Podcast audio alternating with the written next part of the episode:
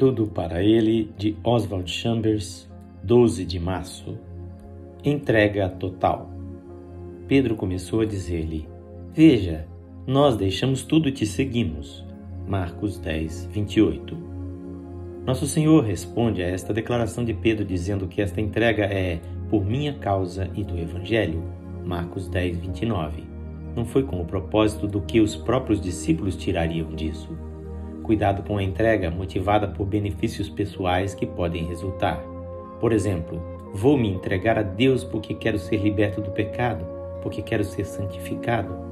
Ser liberto do pecado e ser santificado são o resultado de estar certo com Deus, mas a rendição resultante desse tipo de pensamento certamente não é a verdadeira natureza do cristianismo. Nosso motivo de rendição não deve ser para qualquer ganho pessoal nós nos tornamos tão egocêntricos que vamos a Deus apenas por algo dele e não pelo próprio Deus.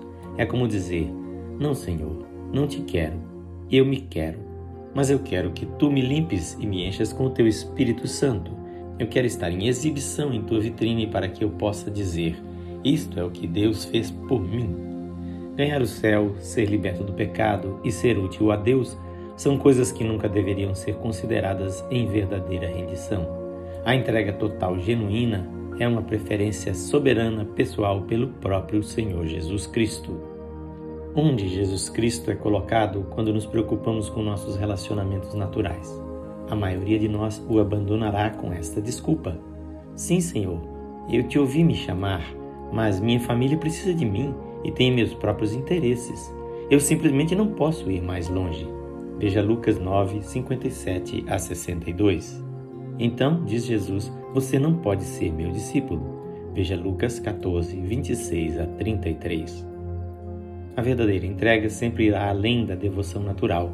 Se apenas desistirmos, Deus se entregará para abraçar todos aqueles ao nosso redor e atenderá às suas necessidades que foram criadas por nossa entrega.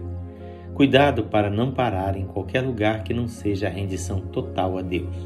A maioria de nós tem apenas uma visão do que isso realmente significa, mas nunca o experimentou verdadeiramente. Esta leitura é feita por seu amigo, Pastor Edson Grando. Que você possa viver uma rendição total e desinteressada ao Senhor Jesus Cristo.